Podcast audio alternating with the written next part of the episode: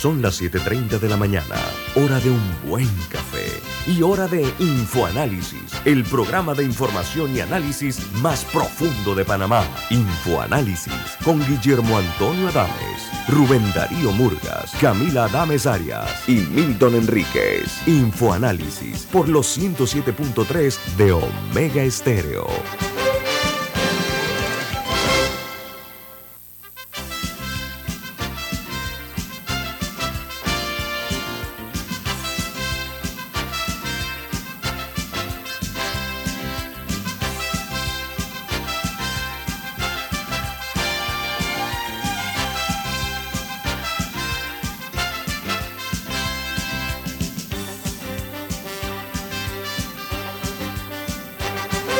Buen día, bienvenidos. Esto es Info Análisis, un programa para la gente inteligente. Hoy es el primer día del mes de septiembre del año 2022 y el equipo de Infoanálisis.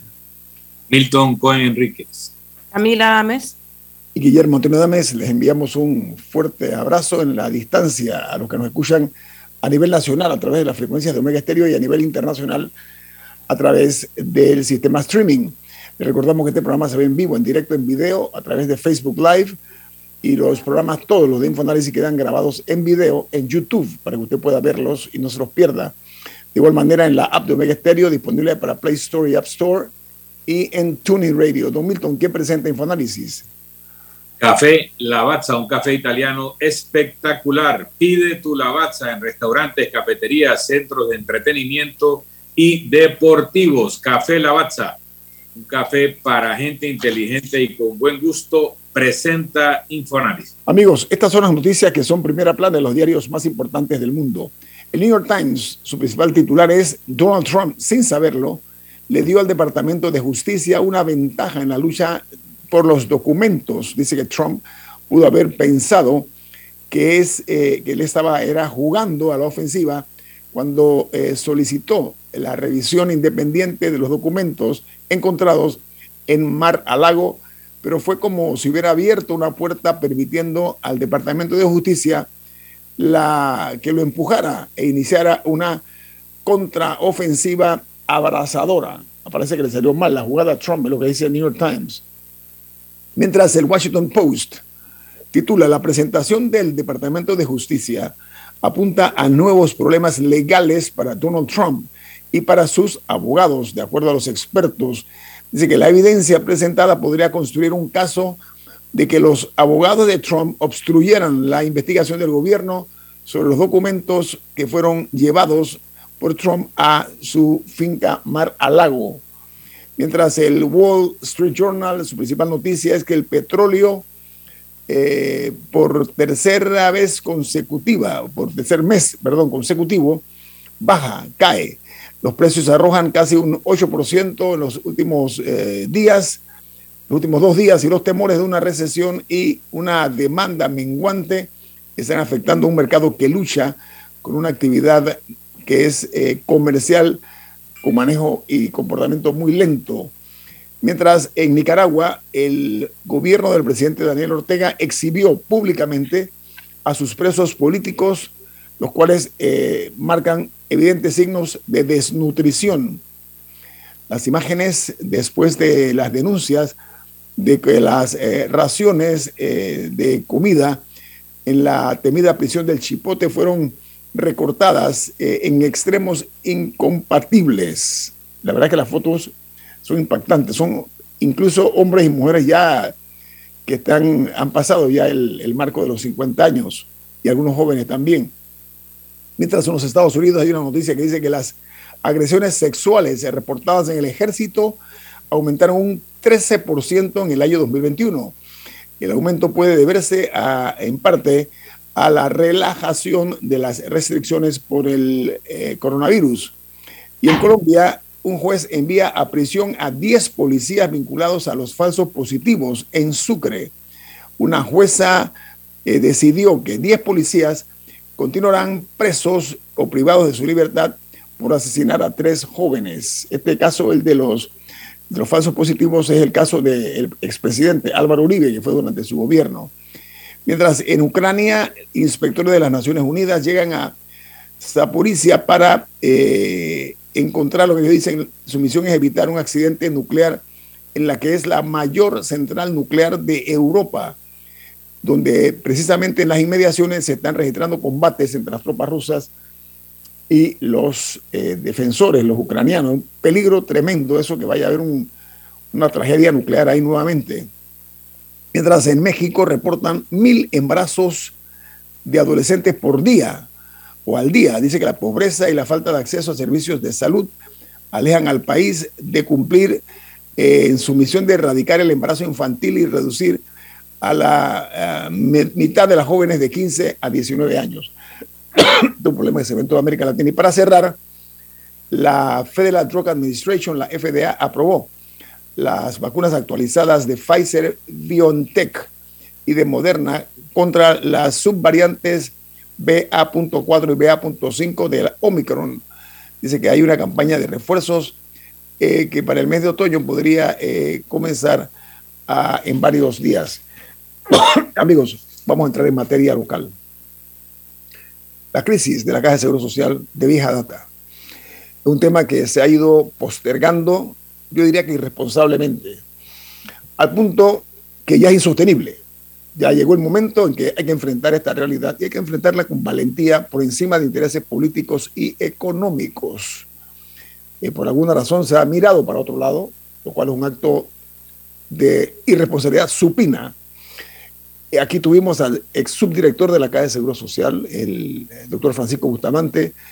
Hemos tenido diversas personas que han hablado sobre el tema, que son personas muy estudiosas de la materia, señor Tribaldo, etcétera, etcétera. Muy bien. Hoy hemos invitado a un destacado consultor, eh, que es el ingeniero Jorge Nicoló. Don Jorge, buen día, ¿cómo está usted? Buenos días, Guillermo, y, a todos allí, Milton y Camila. Gracias por la invitación. Jorge, mira, esto, usted fue presidente de Cable and Wireless durante varios años. Usted sabe lo que es manejar una macroempresa. Usted tiene eh, muy claros cuáles son los objetivos, cuáles son los, los, eh, las responsabilidades que se eh, tienen cuando se está al frente de una empresa tan grande. Bueno, la Caja de Seguro Social es la empresa más grande de Panamá. Así de fácil que es sostenida por los que pagamos eh, mensualmente eh, para lograr tener un servicio de salud eficiente. No obstante, las crisis que estamos viviendo cada día son más, eh, más graves. Quiero comenzar a preguntarle a usted, don Jorge Nicoló, ¿por qué no se han debatido las reformas paramétricas? ¿Por qué se le ha dado largas a ese tema, en su opinión? Bueno, primero que todo, esa es una falla enorme. esto debió estarse, ponerse en debate desde el 2010 eh, recién pasó la, reforma del 2005. Eh, pero lo que sucede es que los diferentes gobiernos no han enfrentado definitivamente el problema. E irresponsablemente, y, bien lo has dicho, irresponsablemente, pero de manera olímpica, Panamá está al borde de esta crisis en apenas un año. Se acaba la reserva se acaba el fideicomiso en el 2023, de acuerdo al estudio actuarial que acaban de presentar la Junta Técnica Actuarial sobre la cifra del 2020, eh, y de suerte, en el primer trimestre del 2024 se acaban las reservas. Entonces, eh, eh, nadie, ningún país espera a estar al borde del precipicio para entonces empezar a discutir. Por ejemplo, en México, el año pasado, hubo una gran discusión sobre las pensiones y acordaron los cambios que tenían. Ellos no tienen beneficio definido, ellos tienen contribución definida que son las cuentas de ahorros y decidieron hacer los cambios pertinentes en ese sistema. Eh, eh, si hablamos de Uruguay, lo acaban de hacer también. En Uruguay también hubo esa reforma y, y no estaban al borde del precipicio. Aquí irresponsablemente se han ido hasta el borde del precipicio para entonces empezar a ver y esperar a que venga la OIT a que nos diga algo. Pues la OIT no va a decir nada nuevo. ¿Por qué? Porque están basados primero en las cifras del 2019 y segundo que va a decir lo mismo que ha dicho la Junta Técnica Actuarial. En el, estudio, en el, en el acuerdo firmado con la OIT se establecen dos cosas. Uno, la evaluación eh, eh, actuarial en base a las cifras del 2019 no va a ser diferente a la Junta Técnica Actuarial. Eh, las cifras vienen del mismo lado a propósito. Y lo segundo es que tienen que dar recomendaciones con las mejores prácticas a nivel mundial. Las mejores prácticas a nivel mundial es que beneficio definido es un sistema, un modelo agotado. Hay que cambiar el modelo. No inmediatamente, porque aquí hay una revolución, sino que hay que hacerlo de una manera ordenada. Eh, pasa esto para este grupo, lo siguiente, lo siguiente. Lo que sí es claro, y debemos estar todos muy claros, es que sea lo que sea, nos va a costar. Es decir, aquel que diga, no, vamos a reformar aquí, no, no nos va a costar. Y esto, esto es un tema muy serio. Es una nos va a costar, eh, eh, Jorge Nicoló, eh, hablemos de una forma más cruda. ¿De qué estamos hablando específicamente? Porque el problema es que a veces es muy técnico en las expresiones y, yo creo que es bueno que el mensaje llegue de una forma diáfanamente clara, ¿no?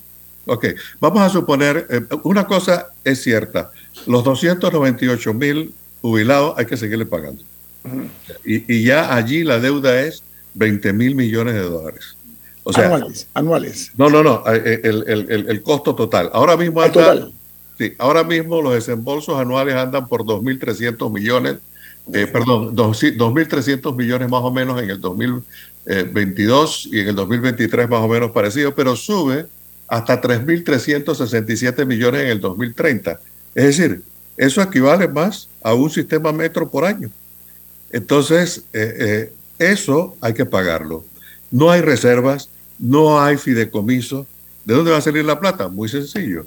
Tiene que salir aumento de cuotas, que no va a ser suficiente. Tiene que salir de aumento de los impuestos. Por ejemplo, el ITBM nuestro, que es 7%, quién sabe hasta dónde va a tener que ir. Y lo tercero, eh, al inicio, en préstamos internacionales. Porque el monto que hay que financiar, los, los bancos internacionales o las instituciones internacionales no le van a dar a Panamá para cubrir todo esto. Primero porque no tenemos capacidad de repago para esos montos. Entonces, eh, eh, saldría de esos tres. Nos va a afectar en todo, señores. Todo va a ser más caro porque hay más impuestos. Ahora, don Jorge, eh, el subsistema este de beneficio definido originalmente tiene que ver con el IBM, por supuesto. Entonces, lo que pasa es que en hilo tempore, en otros tiempos, había más cotizantes que pensionados. Hoy hay más pensionados que cotizantes. ¿Por qué? Porque hay una ola muy fuerte de lo que se denominan eh, los que son las personas que están en la informalidad. ¿Cómo hacemos para compensar eso, don Jorge? Bueno, mire, eh, hay un debate eh, que, que por un lado algunos dicen unen los dos sistemas porque en el otro sistema mixto hay fondos. Lo que no se ha puesto a analizar es el impacto de eso en el mediano plazo. Le, voy a poner un ejemplo. El sistema de beneficio definido, el costo total hasta el año 2080 a valor presente, y casi nadie entiende lo que es valor presente, pero bueno, esa es la referencia, es de 74 mil millones ya comprobado por el último informe actuarial, ¿no? O sea, ese es el problema. Eso es para una, una población aproximadamente de 298 actuales y como 500 mil que son los que se van a jubilar en ese tiempo. O sea, estamos hablando de 800 mil. Si unimos los dos sistemas, los 4 mil millones que va, a haber disponible, esto, este, estos déficits se los comen muy rápidamente. Ya en el 2029 hay déficit. Entonces, ¿qué pasa? Ya la deuda o el, el, costo anual no va a ser como en el 2030 que dice que es 3.367 millones o en el tope que son 6.000 millones, sino que el, el déficit mayor aumenta a 13 mil, a 14 mil millones. Entonces, con, eh, eh, eh, creamos un problema muchísimo mayor, no solucionamos nada, nos damos 7, 8, 10 años máximo para esto y vamos a estar en un problema peor.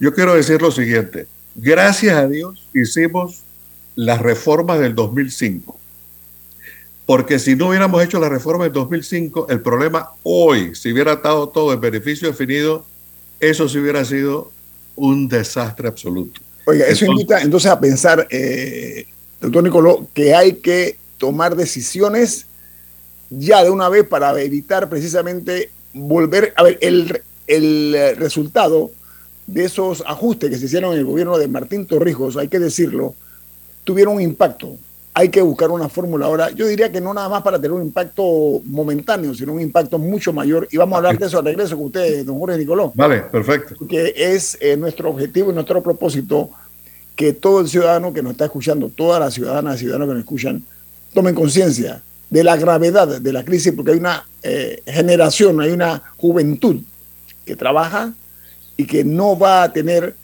eh, la oportunidad de contar con el eh, beneficio de una jubilación digna y cuidado que ni siquiera lleguen a tener ese, ese, ese logro. Vamos al corte comercial. Esto es Info Análisis, un programa para la gente inteligente.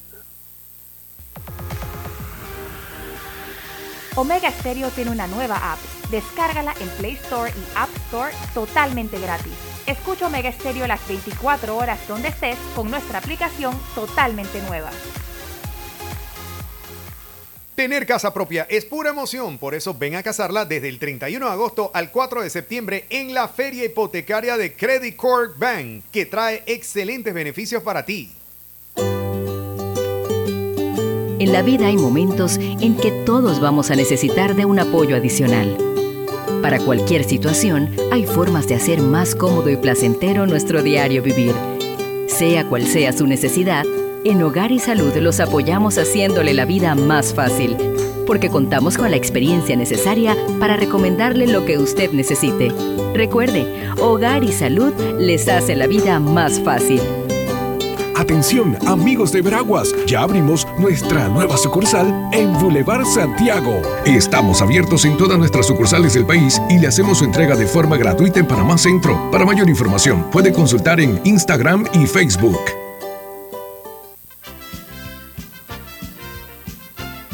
La gente inteligente escucha InfoAnálisis. Los anunciantes inteligentes se anuncian en InfoAnálisis. Usted es inteligente. Llame al 269-2488 y todos lo sabrán. Infoanálisis, de lunes a viernes de 7 y 30 a 8 y 30 de la mañana, en donde se anuncian los que saben. Del 31 de agosto al 4 de septiembre, casa tu casa en la feria hipotecaria Credit Corp Bank, que tiene excelentes beneficios para ti al adquirir tu nuevo hogar. Ya viene InfoAnálisis, el programa para gente inteligente como usted.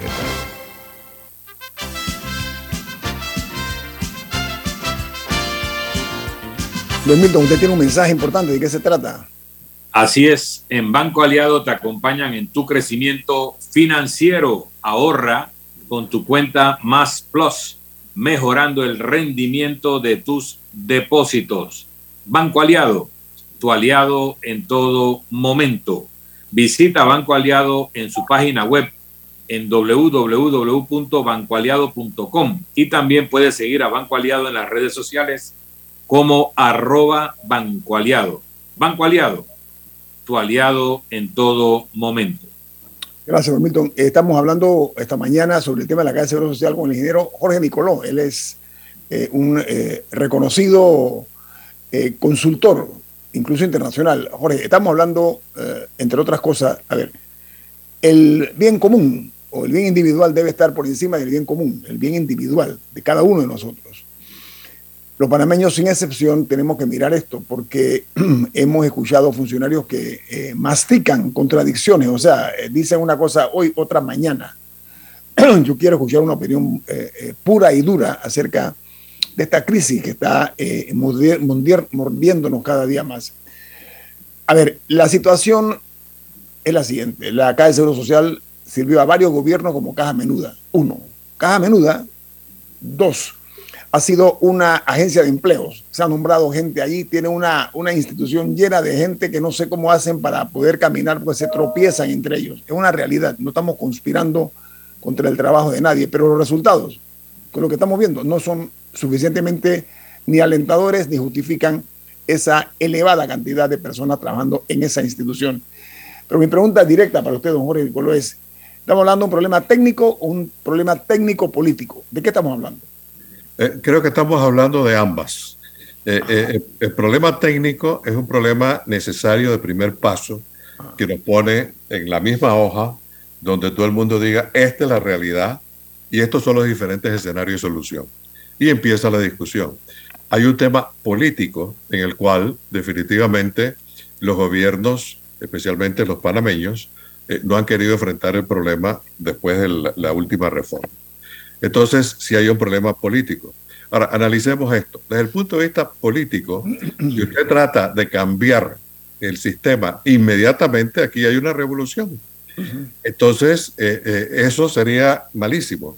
Lo que hay que ver es cómo se hace una transición para el cambio de modelo hacia el modelo que es la tendencia mundial hoy día, que es el modelo de contribución definida, que son las cuentas ahorro individuales, pero no, pero no manejado por una institución como la Caja de Seguro Social, que no tiene un regulador arriba, que eh, eh, eh, manejar los fondos de pensiones es una especialidad. Eso tiene que reformarse.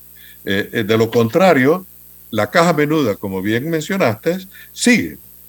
Entonces, bueno, ahora no hay caja menuda, porque la caja menuda desapareció, pero, pero es una institución tan grande que la usan políticamente. Entonces, creo que hay que poner orden en esa institución y ese problema político es el problema de que para afrontarlo, la única manera de afrontarlo, que lo han hecho otros países, es viendo, como te digo, en Uruguay, que sucedió en el 2021, hicieron, llamaron primero a los técnicos, una comisión en base al decreto del, presidente eh, de Uruguay, y se reunieron todos, trajeron consultores para trabajar en ese grupo técnico, consultaron cuando ya tenía más o menos clara la situación. Eh, a propósito, ese grupo técnico estaban los sindicatos, los empleadores y el gobierno, y un grupo de técnicos, ¿no? Y fueron a consultar con diferentes grupos a nivel nacional de la sociedad, estuvieron trabajando e hicieron una propuesta eh, eh, al gobierno uruguayo. Y el gobierno uruguayo está transformando eso en leyes. Entonces, esa es la forma ordenada de hacerlo. La forma que elegimos nosotros para hacerlo es un diálogo donde todo el mundo habla lo que quiere. Entonces nos saltamos la parte técnica. Entonces lo que hay ahí es como un circo, cualquiera habla e impresiona. Entonces eso está mal. Lo que hay que hacer es enseriar esta, esta discusión y primero la parte técnica y decir, este es el problema. No, que se robaron el dinero y todo, considera todo. Pero la situación actual es esta. Y las soluciones para esto es esta que están aquí. Y las reformas que se requieren, ¿no? Eh, por décadas hemos visto, eh, hemos observado gestiones. Una consulta, las, las pensiones en un sistema de cuenta individual, como está diseñado en Panamá, son menores, iguales o mayores que bajo el sistema solidario. O sea, una persona con el mismo salario, eh, que cotizando con el mismo salario en el sistema solidario y en el sistema de cuenta individual, las pensiones terminan siendo iguales o una, o una mayor que la otra. Ok, las pensiones en el sistema de beneficio definido indican que es 60% después de 20 años. Eso es lo que indica. Eh, la realidad es que ese 60% hay que financiarlo de otra fuente, porque el sistema no provee los rendimientos para financiar el 60%. Un sistema extremadamente generoso con 20 años. Para llegar a 20 años, y voy a referirme a la otra parte también, para llegar a 20 años, la OIT dice que hay que trabajar por lo menos 35 años. Y entonces, si quieres más de 60, tienes que trabajar un poco más. En el sistema de beneficio defini eh, de, perdón, de, mixto, el otro sistema que tenemos, eh, los análisis hablan de que probablemente va a estar en un rango como de 35 a 40%, no más de eso. Y la razón es clara. La razón es que son 20 años de cotización y la segunda razón de mucha fuerza es que los rendimientos de las inversiones, por la forma que han hecho las inversiones, no es posible generar fondos suficientes para pagar pensiones. Ahora, esa es la gran diferencia. Pero ¿qué han hecho los otros países que tienen pensiones exitosas, inclusive 70%, 75%, usando el sistema tipo, tipo mixto. Eh, ¿Qué, es lo que han hecho? Hombre, han ordenado su casa, han elevado el nivel de las cuotas, han elevado definitivamente los rendimientos y, y eso está dando resultados. El sistema de beneficio definido, o mal llamado solidario. Es un sistema que no es sostenible eh, eh, eh, la realidad es que es un sistema que todo el mundo tiene que salirse de allí porque nadie lo puede financiar. O sea, pero sí es una realidad que, por ejemplo, yo que toda mi vida he cotizado en el nuevo, en el de cuenta privada, mi pensión va a ser menor que la de mi papá. que sí cotizó un sistema solidario por mucho tiempo. A ver, eh, eh, vamos a comparar iguales con iguales. Si usted cotiza privadamente aquí, eh, hay un tope. O sea, hay un tope. Usted no puede meter más dinero, creo que son, no sé si son 15 mil dólares al año, una cosa como eso, algo por allí, ¿no? O sea, eso representa una cifra muy inferior al 10%. aquí en, ambos sistemas en Panamá estamos aportando 3,5%. Es decir, actualmente hay que reformar todo. Usted, por ejemplo, en un país que tiene estos sistemas, usted va al privado, no va al público si quiere, va al privado y usted tiene que aportar de 15% para arriba. En el público también lo hacen igual, de 15% para arriba. En adición, usted no se jubila a los 57 años, usted se jubila a los 65 o 67 años y hay incentivos para que se quede trabajando, aportando a su cuenta de ahorro. Entonces, esa es la única forma de que usted pueda mantenerlo. Ahora, vamos a suponer lo ideal. Ay, no, yo me quedo con beneficio definido porque me garantiza 60% y me garantiza que puedo salir a los 20 años. Pues esa es la razón que quiebra. La razón que quiebra es que no hay manera de financiar ese sistema porque llega un momento que los egresos son mayores porque el sistema no provee los rendimientos necesarios para sostenerse. O sea, a lo que me refiero es que, o sea, más allá de cómo se diseñó el sistema en Panamá, etcétera, y que si el déficit, o sea, sí hay que encarar un problema también, que es que tenemos una generación que actualmente tiene salarios que equivalencia son menores que los de sus papás y también se van a jubilar con pensiones menores a las de sus papás 20 años o 30 años o 40 años antes. O sea, qué se está haciendo y qué se puede hacer para la, para la generación, no la que se está jubilando ahora, sino la que se va a jubilar en 20 años. Bueno, eso es, parte de las reformas que hay que hacer. Uno, eh, entender que con 20 años de cuota usted no se puede jubilar. No, pero también hay un tema de, también hay un tema de, empleo joven, hay un tema de salarios. No, y hay un empleo informal el economista Felipe Argota lo dice a cada rato, que su primer trabajo fue no sé, no, sé dónde y le pagaban 800 dólares. Y hoy en día, un joven graduado de la universidad, si consigue un trabajo 20 y pico años después, no sé cuánto, cuánto tiempo después, por 800 dólares casi que se tiene que dar por bien servido. Entonces, no es solamente un problema el diseño de la caja, no es solamente un problema de, de lo que está pasando ahí, sino que claro que no cotizamos lo suficiente si estamos ganando igual o menos de lo que ganaban las personas hace 20 años. Sí, yo creo que lo primero, eh, y, esto toca un tema eh, eh, económico, lo primero es la parte de productividad. O sea, la productividad del país nuestra es bien baja. O sea, la productividad es lo que aumenta los salarios a nivel del país. O sea, todo depende de la productividad que hay. Tenemos un Producto Interno Bruto que crece de una manera extraordinaria. Crece por la mina, crece por el canal. Pero los otros rubros tienen que tener mejor productividad. A nivel de productividad no estamos bien. Ahora, lo que usted dice, lo que usted dice, definitivamente eh, hay que corregirlo. O sea, tenemos que ver cómo mejoramos eh, el nivel de salario, especialmente en ciertas áreas, ¿ah? especialmente en ciertas áreas. Pero, por ejemplo, usted ve y compara eh, algunos, algunos sectores y si casi que se ha mantenido. Un oficinista ha mejorado, mejorado, pero, pero no tanto. Hay otras profesiones que se han mejorado mucho más. Entonces, el problema es también el nivel educativo.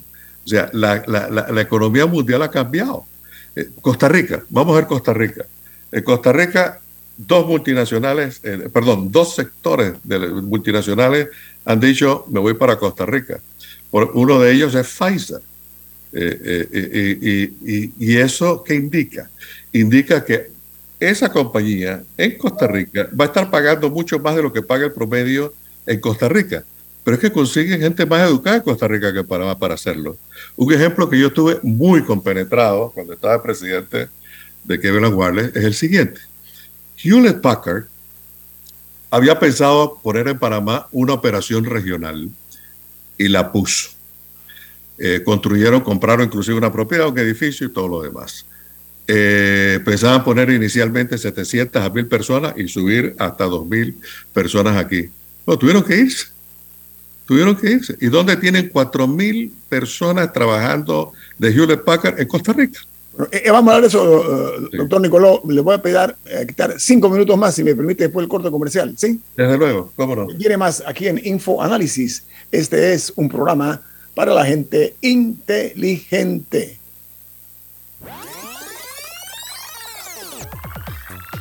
Omega Stereo tiene una nueva app. Descárgala en Play Store y App Store totalmente gratis. Escucha Omega Stereo las 24 horas donde estés con nuestra nueva app.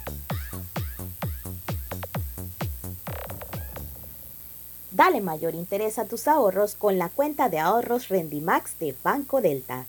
Gana hasta 3% de interés anual y administra tus cuentas desde nuestra banca móvil y banca en línea. Ábrela ya en cualquiera de nuestras sucursales. Banco Delta, creciendo contigo. Grupo Clásico, 30 años brindando las últimas tendencias de la moda. Con Hugo Boss, Clásico Womo, Suit Supply y Clásico Off, el grupo de tiendas de ropa masculina más elegante del país. Hugo Boss, marca número uno en el mundo de la moda masculina. Clásico Womo, una selección de la moda europea más exclusiva en un solo lugar. Suit Supply, la tienda que está rompiendo el estereotipo de la ropa masculina. Clásico Off, los mejores precios en tus marcas favoritas. Visítanos en los mejores centros comerciales del país. Grupo Clásico, 30 años liderando la moda masculina en Panamá. La gente inteligente escucha InfoAnálisis. Los anunciantes inteligentes se anuncian en InfoAnálisis. Usted es inteligente. Llame al 269-2488 y todos lo sabrán. Infoanálisis, de lunes a viernes de 7 y 30, 8 y 30 de la mañana, en donde se anuncian los que saben. Buscando la mejor hipoteca, ven a la feria hipotecaria Credit Corp Bank y Casa tu Casa. Te esperamos el 31 de agosto al 4 de septiembre en nuestras sucursales. Ven y visítanos. Ya viene InfoAnálisis, el programa para gente inteligente como usted.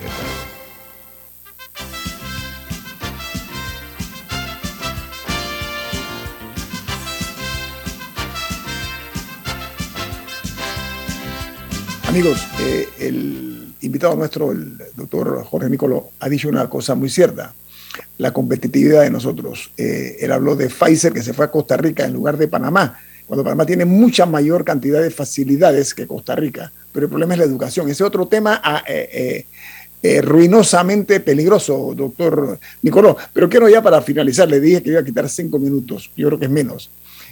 El presupuesto de la Caja de Seguro Social para el año 2023 se aprobó en 6 mil 580 millones de dólares.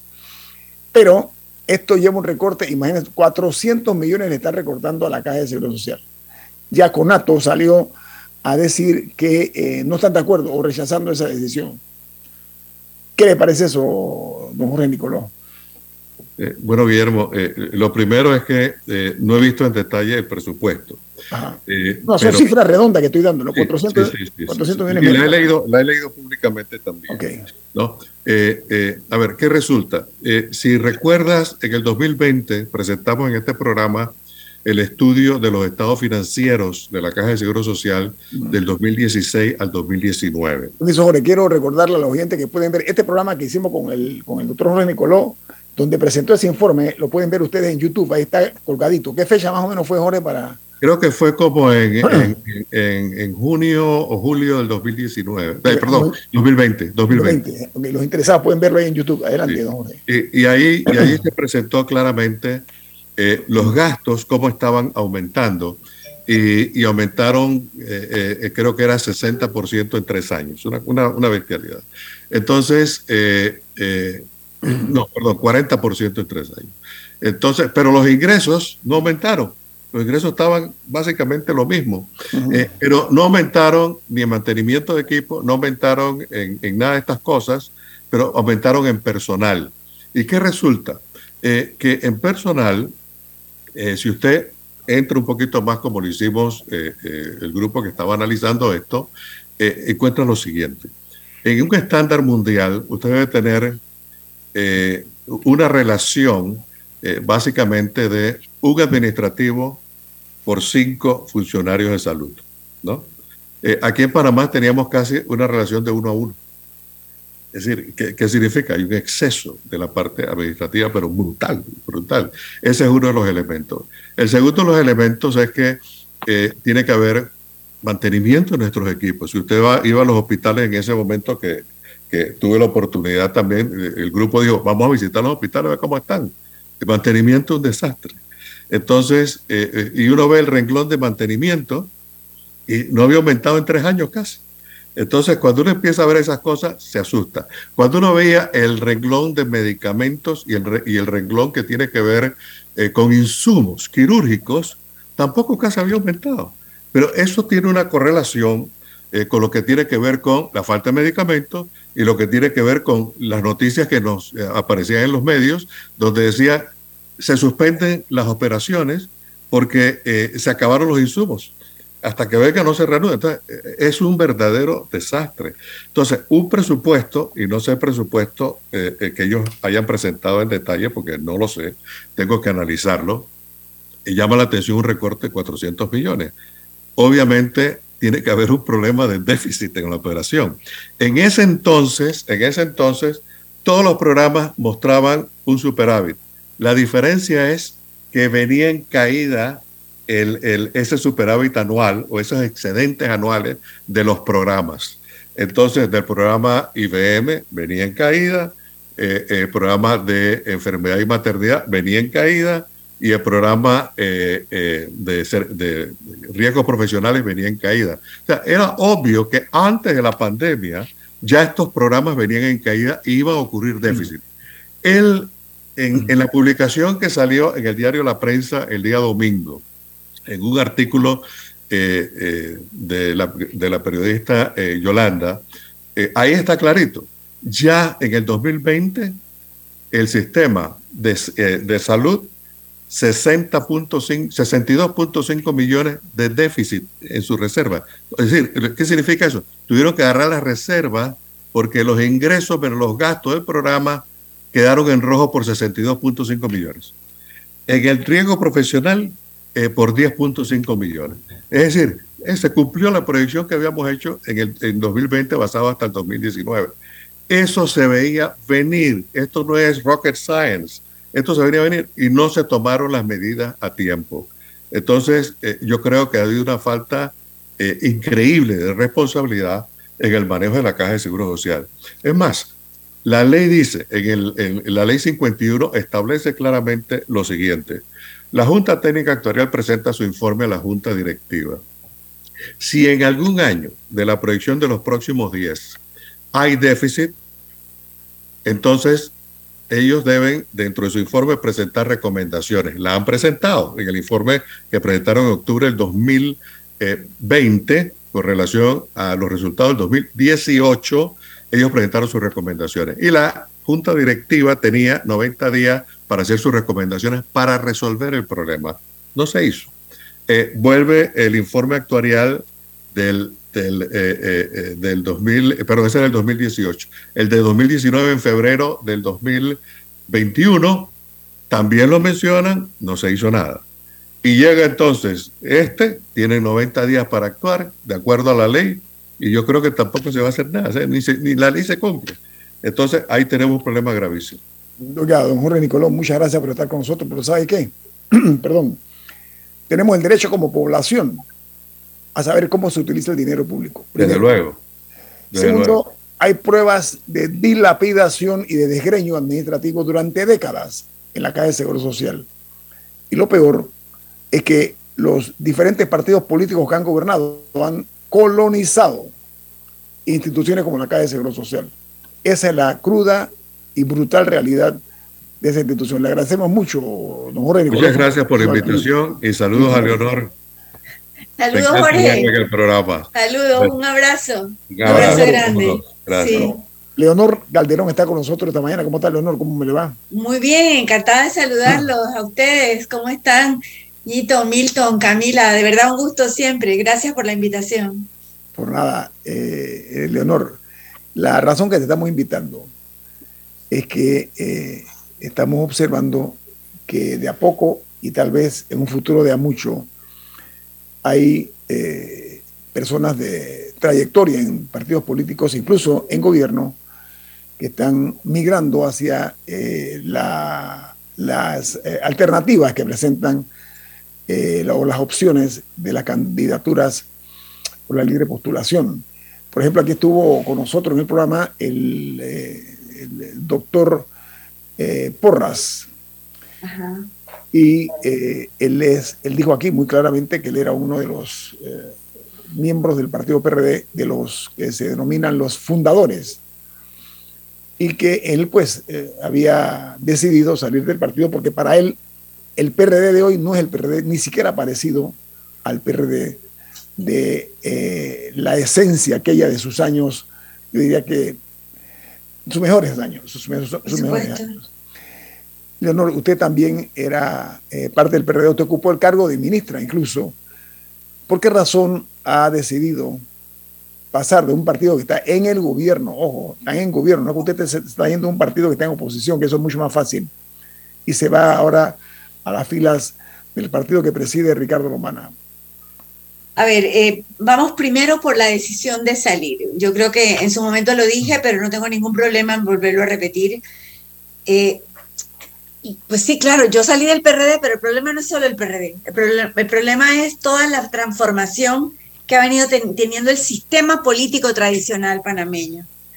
Eh, y realmente se ha ido convirtiendo en un sistema tremendamente clientelista, tremendamente cooptado por intereses o por clientes eh, que sube comprometido, que no cumple los pactos de campaña. Si nosotros buscamos, y todo el mundo lo puede hacer porque es público, el plan de gobierno del gobierno actual del PRD es un plan de gobierno excelente, el plan de gobierno está escrito, tiene propuestas maravillosas, pero están en el papel, no se han implementado, no hay voluntad política. Eh, vemos que recién ahora la ley de conflicto de intereses se aprueba después de haber sido vetada por el presidente cuando era probablemente el compromiso de campaña número uno y que hubiera tenido toda la lógica que primero ley de conflicto de intereses y después ley de APP, porque eso garantizaba que la ley de APP no entrara en conflicto de intereses. Entonces, eh, este tipo de cosas eh, eran reiteradas, se habían venido pasando una tras otra. Probablemente esta decisión mía se tardó un poco más, porque yo en los últimos años estuve 13 años, tal vez un poco más, trabajando en el exterior, fuera, en otros países, con Naciones Unidas. Eh, y realmente, por lo menos hace 15 años o más, yo no tengo una vida partidaria activa me estoy metida adentro. Pero cuando regresé y luego se atravesó la pandemia, igual inactividad, eh, me di cuenta de que efectivamente lo que yo tenía delante no era para nada una estructura política que me representara. Eh, y bueno, y no me representa ninguno de los partidos tradicionales que, que veo en el escenario político. Entonces tomé esta decisión, que fue una decisión pensada yo no he sido una persona que hoy está en un partido, mañana en otro y pasado el otro por algún interés. Yo me inscribí en el PRD no como miembro fundador. Yo acababa de regresar al país de estudiar cuando el PRD se funda, pero yo en ese momento no sabía todavía qué era eso y yo esperé y un buen día, un año después, por voluntad propia y absolutamente sola, fui a inscribirme al Tribunal Electoral porque tomé esa decisión porque estaba muy motivada por este deseo que abanderaba el PRD en ese momento de recuperación del territorio nacional, de recuperación del canal. Eh, esos primeros 10 años que yo siempre he vivido, esos primeros 10 años eh, del PRD, fueron años de una gran movilidad social en Panamá. Los sectores populares se sintieron más representados, hubo fortalecimiento de algunas instituciones claves como el IFARU, que dieron verdaderas oportunidades de movilidad social a los panameños eh, todavía uno se encuentra gente en el interior que dice, yo pude estudiar gracias a esas oportunidades, pude moverme. Eh, realmente los postulados de una sociedad más inclusiva, eh, de un Panamá a la vez moderno, de un Panamá donde todos cabíamos.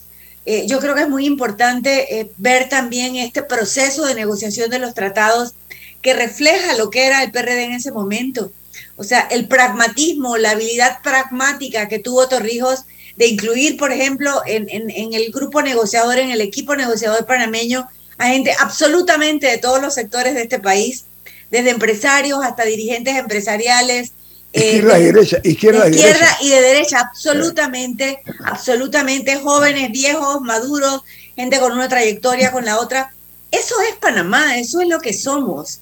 Y eso estaba totalmente contemplado. Ahorita agrego algo, yo no tengo hacha que amolar aquí, pero quiero decir algo. Panamá eh, ganó mucha relevancia a nivel internacional eh, Sin duda. en ese momento. Sin duda. casi que el epicentro de muchas cosas que tenían que ver no únicamente con los tratados, sino también con la crisis eh, de Centroamérica, por ejemplo, la crisis de Nicaragua, etcétera. O sea, Panamá era un sitio donde convergían muchas corrientes, eh, pero sobre todo eh, creo yo que hay que mirar el Panamá presente, de eso vamos a hablar. Panamá presente y futuro. Viene más. bueno, esta es la razón. Okay. voy a un corte. Sí, perfecto, perfecto. Gracias. No, no, no, por favor. viene más aquí en Info Análisis. Este es un programa para la gente inteligente. Omega Stereo tiene una nueva app. Descárgala en Play Store y App Store totalmente gratis. Escucha Omega Stereo las 24 horas donde estés con nuestra aplicación totalmente nueva. Ven a casar tu nueva casa en la feria hipotecaria Credit Core Bank y sus préstamos hipotecarios. Visítanos el 31 de agosto al 4 de septiembre en todas nuestras sucursales para que conozcan nuestras hipotecas y todos sus beneficios. La gente inteligente escucha InfoAnálisis. Los anunciantes inteligentes se anuncian en InfoAnálisis. Usted es inteligente. Llame al 269-2488 y todos lo sabrán. Infoanálisis, de lunes a viernes de 7 y 30, 8 y 30 de la mañana, en donde se anuncian los que saben. Inundado de papeles en su oficina. Gasta mucho tiempo buscando documentos y archivos. En Solutexa digitalizamos los documentos de su empresa y le proporcionamos un software poderoso y fácil de usar para que pueda organizar y encontrar esos documentos escaneados. Llámenos al 209-4997 para un demo sin compromiso. Solutexa, expertos en digitalización y gestión documental. En busca de la casa ideal, casa tu casa en la feria hipotecaria Credit Core Bank. Visita nuestras sucursales el 31 de agosto al 4 de septiembre y emocionate con nuestros préstamos hipotecarios y sus atractivos beneficios. Te esperamos. Ya viene InfoAnálisis, el programa para gente inteligente como usted.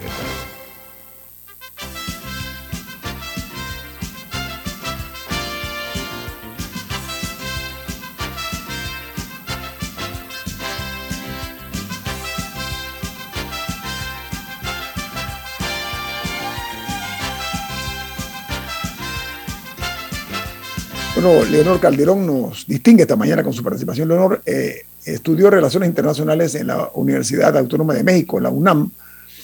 Luego tomó eh, eh, también otro tipo de preparación. Leonor, me hablaste a nivel internacional, ¿de qué estamos hablando? Sí, bueno, por mi práctica laboral luego me he ido especializando, he tomado cursos de posgrado en gerencia y gestión social porque es realmente a lo que la vida me, fue llevando y, he tenido la oportunidad de trabajar ampliamente en el sector social nacional e internacional, vinculado a temas de diversos tipos en Naciones Unidas y he trabajado eh, de manera directa con cinco países de la región y de manera indirecta con nueve países de la región. Me dice la pregunta exprofeso, ¿sabes por qué? Para que la gente sepa que estamos hablando con una dama, una mujer, para ser más preciso, muy bien preparada, pero que además tiene argumentos por la trayectoria que ha tenido. Además fue ministra de Estado. Camila. No se escucha.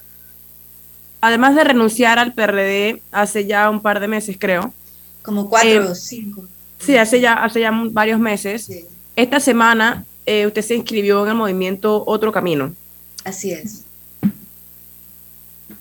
¿Cuál va a ser su rol dentro de ese partido? Porque antes, ese, la elección pasada, ese fue un movimiento ciudadano, de libre postulación, etcétera. Ahora sí ya es un partido legalmente constituido y que va a, competir en igualdad de condiciones con los demás que, que forman parte de todo ese ecosistema que usted, eh, para el cual usted ha expresado su crítica, de que se había venido desdibujando. Entonces sale de un partido, se, se introduce a otro. ¿Cuál va a ser su rol en ese nuevo partido? A ver, primero empiezo por, por este último comentario. Efectivamente, eh, yo hablo de mi crítica es a, la política tradicional, no a los partidos políticos en sí. Ojo, yo rescato la política. Yo creo que hay que rescatar la política porque la política es la herramienta que hemos decidido que en democracia nos ayude a dirimir y a manejarnos, a manejar nuestra participación de una manera estructurada y orgánica. El Movimiento Otro Camino es un partido nuevo, es un partido que no está contaminado y que debemos procurar que no se contamine y que por lo que yo veo en este momento no hay en, el corto plazo el, con la dirigencia que tiene el, ninguna remota posibilidad de que se contamine de, esta, de esta estructura que hay, de estos vicios que hay en el sistema clientelar panameño.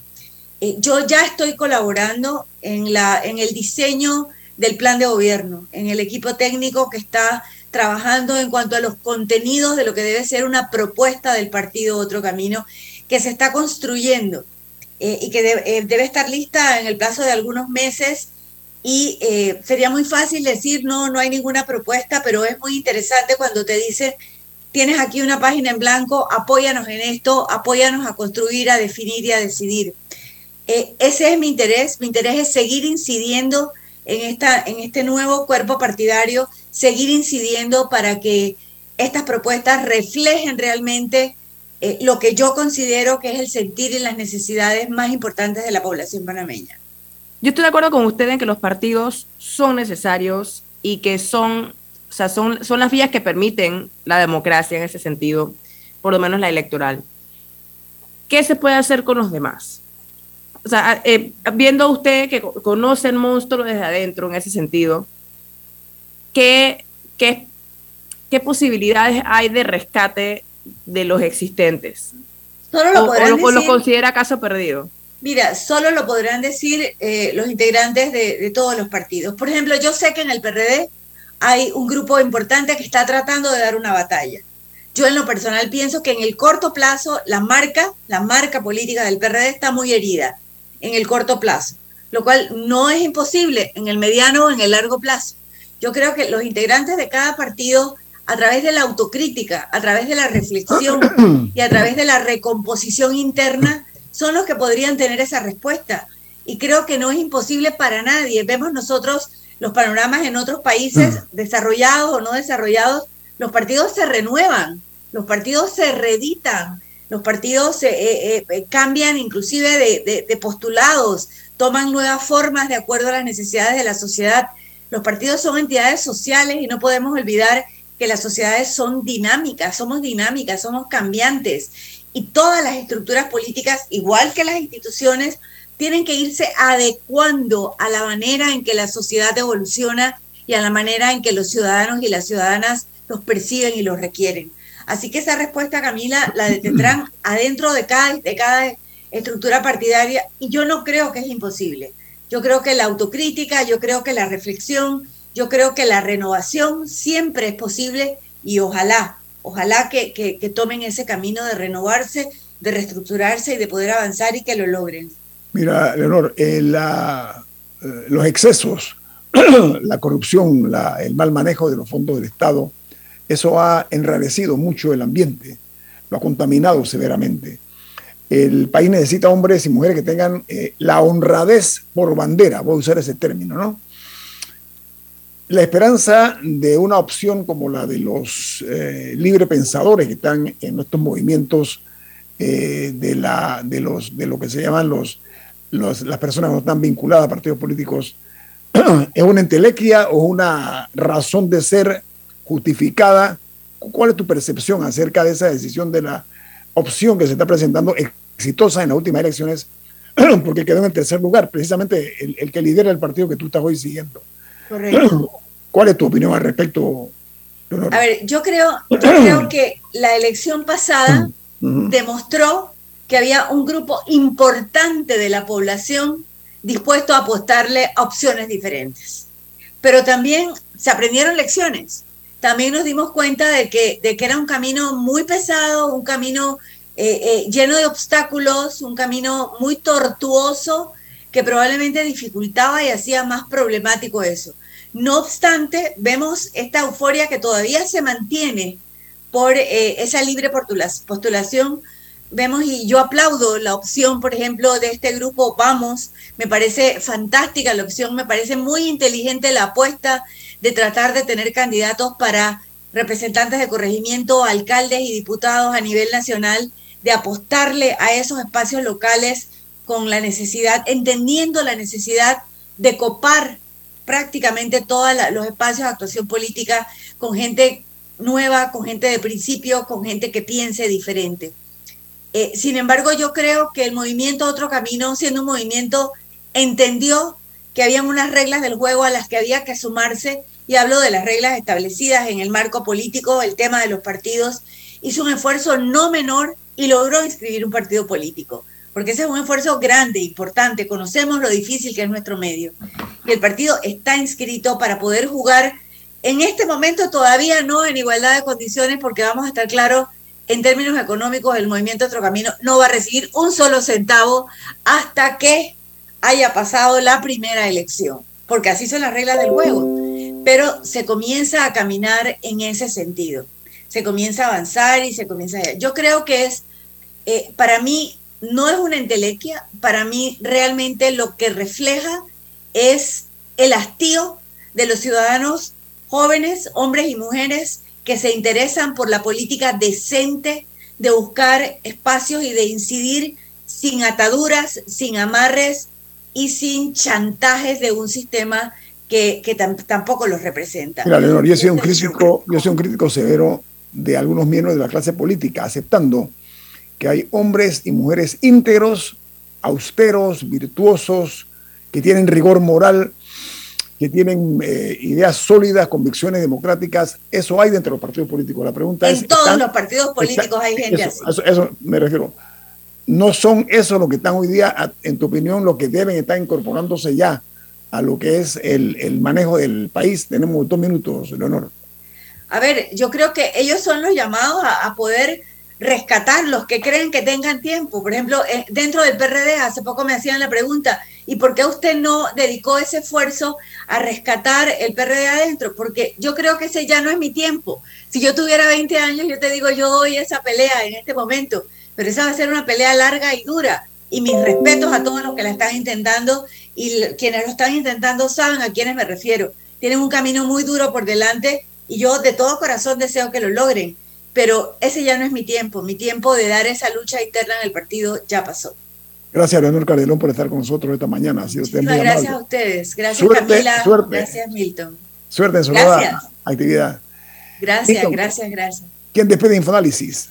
Nos vamos, pero lo hacemos disfrutando una deliciosa taza del café Lavazza, café italiano espectacular.